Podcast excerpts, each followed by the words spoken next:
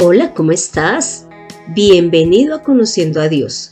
Mi nombre es Consuelo Gutiérrez y te estaré acompañando en este podcast, en donde conocerás más de Dios y cómo llevar a la práctica tu vida de fe. Además irás resolviendo dudas que tengas en cuanto a la palabra. Y deseo iniciar este episodio comentándote lo siguiente.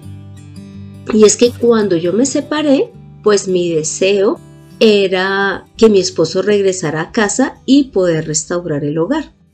Estuve orando por esto más o menos eh, un año largo. Sin embargo, al ver la actitud que él tenía, que era pues de, que me ignoraba todo el tiempo, entonces le pregunté a Dios si él iba a volver, pues yo ya llevaba un año largo eh, orando, llorando, pidiéndole que él volviera a, a Dios y no veía la respuesta. Pues ¿cómo te parece que en ese diciembre Dios me contestó si él iba a volver o no a través de la porción bíblica de 1 Corintios 13, en donde habla de cuál es el verdadero amor. Y cuando yo analicé lo que allí decía, me di cuenta que ni yo ni la persona que había sido mi esposo cumplíamos con estos requisitos y que por lo tanto no nos amábamos. Y a su vez, en ese momento también entendí que a pesar de mis oraciones y de todo el llanto, pues él no iba a volver. ¿Y por qué te cuento esto? Porque todos hemos pasado por momentos muy difíciles, en donde oramos a Dios que por favor nos dé la sanidad o la sanidad a otra persona, o como en mi caso que nuestro esposo vuelva. Eh, oramos mucho por nuestros hijos cuando están pasando situaciones difíciles, pero no siempre la respuesta de Dios es conforme nosotros la deseamos. Y en este caso con relación a, a lo que te digo de mi separación, si bien es cierto, sufrí bastante tiempo y esperé el regreso de mi esposo, he podido ver que el hecho de que él no hubiese vuelto sirvió para que mi fe realmente se fundamentara en Dios, no en una persona. Y además me ayudó Dios a entender que a Él es a quien debía de buscar, a Él es a quien debía de amar y servir. Entonces, ese propósito que tuvo Dios al no permitir que nosotros volviéramos es mucho mayor que el que hubiese sido solamente restaurar mi hogar porque es probable que entonces en ese caso, en vista de que las cosas ya estaban bien, pues me hubiese alejado de Dios. Bueno, ¿y por qué te cuento esto? Porque hoy vamos a empezar a, a, estudiar el capítulo 11 del libro de Juan. Y voy a empezar a, a irte narrando lo que allí se cuenta. Y lo primero es que hay una familia que vive en Betania. Esta familia está compuesta por Lázaro, Marta y María. ¿Y cómo te parece que Lázaro se enfermó? Y pues como ellos eran muy cercanos a Jesús, mm, Marta y María mandaron a decirle a Jesús pues que Lázaro estaba enfermo.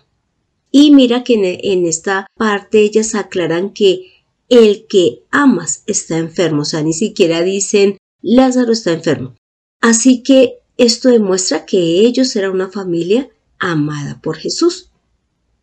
Ya cuando Jesús recibe la razón, está con sus discípulos y podemos ver que en el versículo 4 de Juan 11 Él les explica la razón de esta enfermedad y les dice que esta enfermedad, la de Lázaro, no es para muerte, sino para la gloria de Dios y para que el Hijo de Dios también sea glorificado, es decir, Jesús.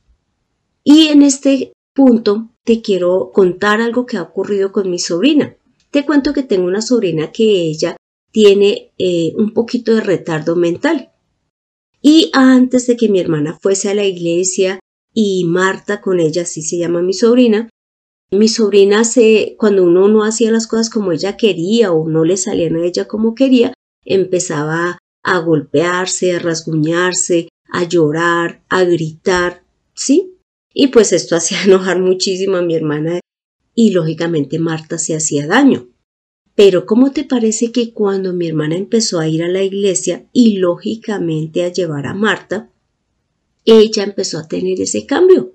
¿Cómo te parece que ella ya no se golpea, ya no grita, ya no llora como lo hacía antes? Y esto demuestra que la palabra de Dios llega a toda persona, independiente de la situación que esté viviendo, de su mentalidad o de cómo esté su cuerpo. Y te lo digo para, como dice Jesús, darle la gloria a Dios y que eh, pues hoy entendamos que la palabra de Dios tiene tanto poder que puede transformar a todas las personas. Y en este caso, pues debía de obrar en Lázaro. Así que ahora continuemos viendo Juan 11 y vamos a pasar al versículo 5 y 6. Y allí vamos a ver es que Jesús hace las cosas tal cual Dios las desea. ¿Y por qué te lo digo? Porque en estos versículos de Juan 11 muestra que Jesús sí amaba a Marta, a María y a Lázaro. Sin embargo, se quedó dos días más en el lugar en el que estaba.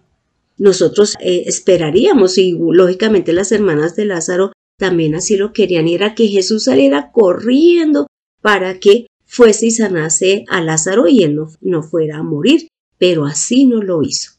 Y es que nosotros a veces como padres o cuando queremos a alguien, pues pensamos que darles todo lo que piden, todo lo que desean es la mejor forma de mostrarles amor. ¿Y cómo te parece que no?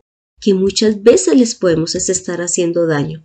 Y aquí Jesús demostró que a pesar de que los amaba, primero estaba el cumplir la voluntad de Dios, aparte que él sabía que esa voluntad de Dios era muchísimo mejor que lo que ellas le estaban pidiendo. Y ya continuando con el capítulo y leyendo del versículo 7 al 9, inicialmente podemos ver lo siguiente, y es que Jesús estaba seguro de lo que iba a hacer y de lo que el Padre le había mandado. ¿Y por qué te lo digo? Porque ya del 7 al 9, Jesús dice que vayan nuevamente a Judea.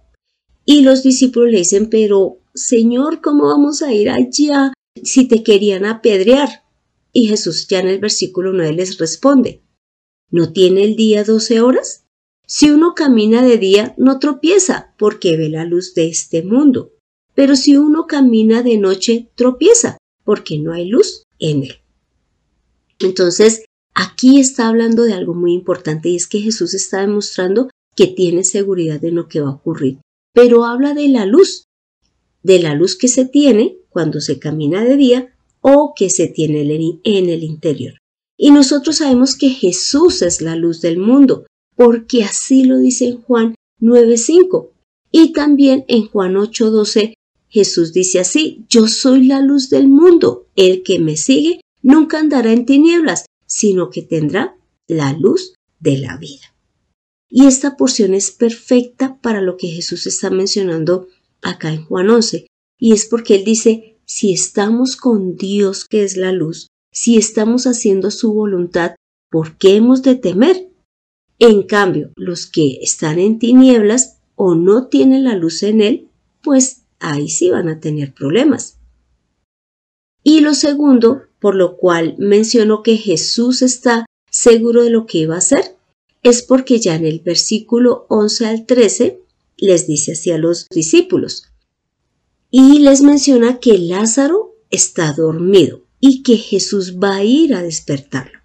Entonces esto anima a los discípulos y les dicen, ellos le dicen, bueno, si Lázaro está dormido significa que tú lo vas a poder sanar. Pero ¿cómo te parece que en el versículo 14 de Juan 11 Jesús les dice claramente que Lázaro ha muerto? Entonces, si te das cuenta, Jesús sabe que Lázaro ha muerto, sin embargo está seguro de que va a ir a despertarle. Y esto se debe a esa relación íntima que él tiene con el Padre en oración. Y Dios le mostraba todo lo, lo que él deseaba hacer y lo que iba a ocurrir. Por lo tanto, a Jesús nada le tomaba por sorpresa y sabía lo que el Padre deseaba que hiciera. Y ya mirando eh, lo que dice en el versículo 15 al 16, Jesús muestra lo que al Padre le alegra. Y mira lo que dice en el versículo 15. Dice, y a causa de ustedes, aquí está hablando Jesús, me alegro de que yo no haya estado allá para que crean. Imagínate, es decir, tiene a una familia a quien ama allí en Betania, pero para Jesús es más valioso y para el mismo Dios que sus discípulos y los demás crean. Imagínate, inclusive mirando esta porción bíblica me acordé de una que está en Lucas 15:10 y la quiero leer, porque mira lo que dice. Les digo que, del mismo modo, hay gozo delante de los ángeles de Dios por un pecador que se arrepienta. ¿Ves?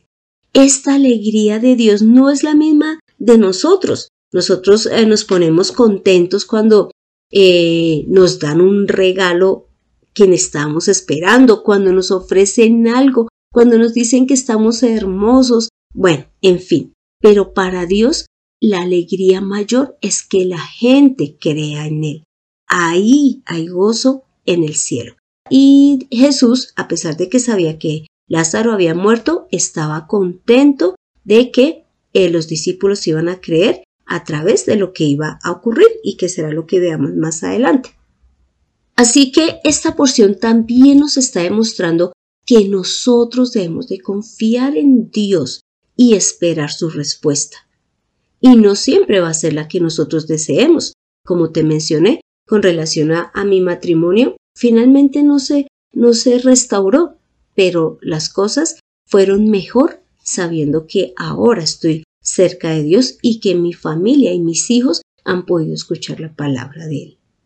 Así que Ahora, en nuestra posición, de acuerdo a lo que estemos viviendo, debemos de hacer algunas cosas. Sé que tú siempre dirás, no, hay más cosas por hacer y yo también haría esto y lo otro, pero pues te quiero mencionar cuatro.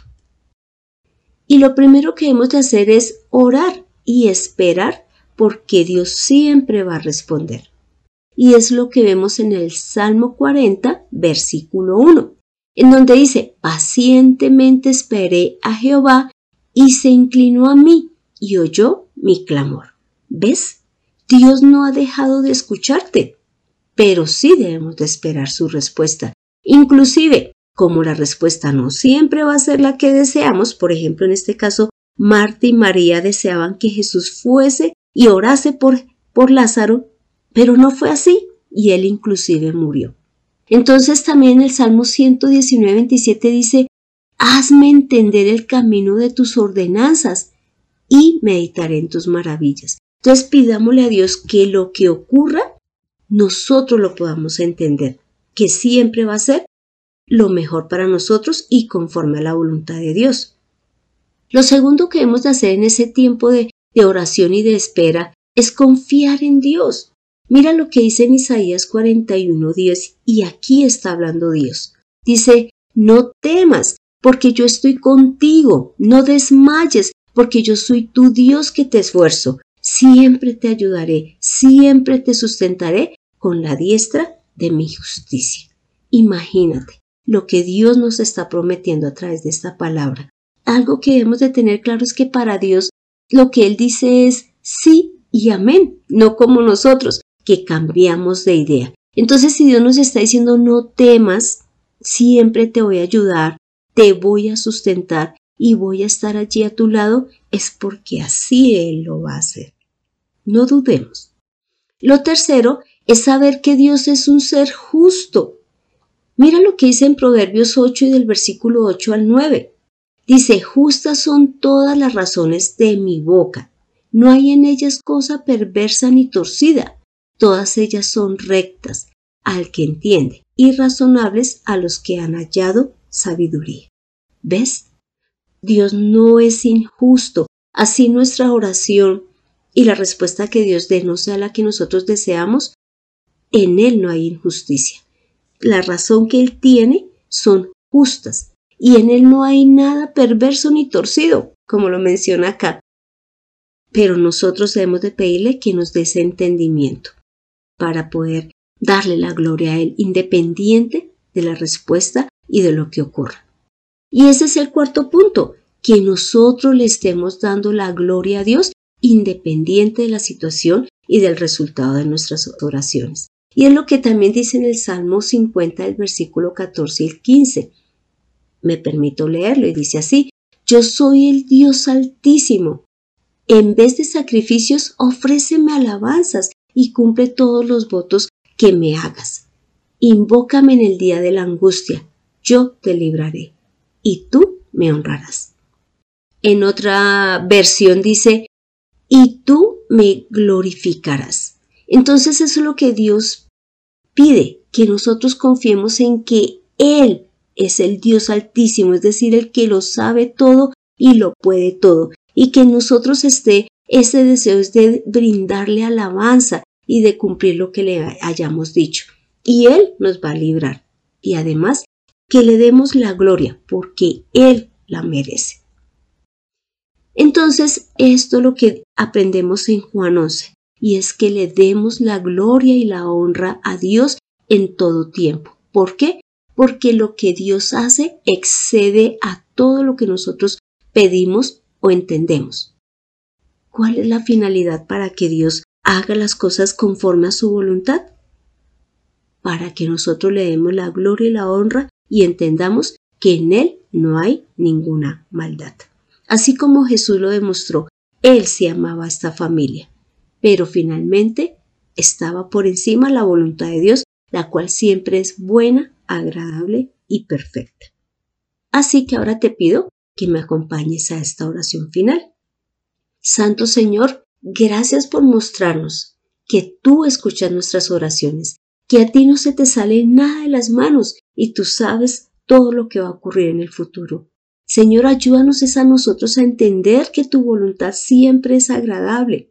Ayúdanos a entender que tú no buscas el mal de nosotros, sino que antes nos acerquemos a ti, creamos en ti, te demos la gloria y la honra. Y ayúdanos, Santo Señor, y fortalécenos en los momentos difíciles, cuando la oración que hemos hecho no tiene la respuesta que deseamos. Santo Señor, gracias por Jesús, porque Él nos da el ejemplo de que tu voluntad es la que va por encima de la voluntad de los demás. Padre Santo, hemos orado en el nombre de Cristo Jesús. Amén. Así que tomemos la mejor decisión. Oremos en todo momento y confiemos en Dios, porque su respuesta será la correcta. Encuentra sanidad en conociendo a Dios. Este fue el episodio 174, en donde vimos que a pesar del amor que Jesús le tenía a esta familia, Él no pasó por encima de la voluntad de Dios, porque sabía que Dios iba a hacer algo más grande para Marta, María y Lázaro. Inclusive que lo que a Dios le iba a agradar es que sus discípulos y quienes vieran toda la obra de Jesús creyesen en Él y que además, a su vez, Dios reciba la gloria y la honra al igual que su Hijo. Así que te doy las gracias por escuchar este podcast mientras estás en tu trabajo o haciendo ese trabajo que te solicitaron en la universidad.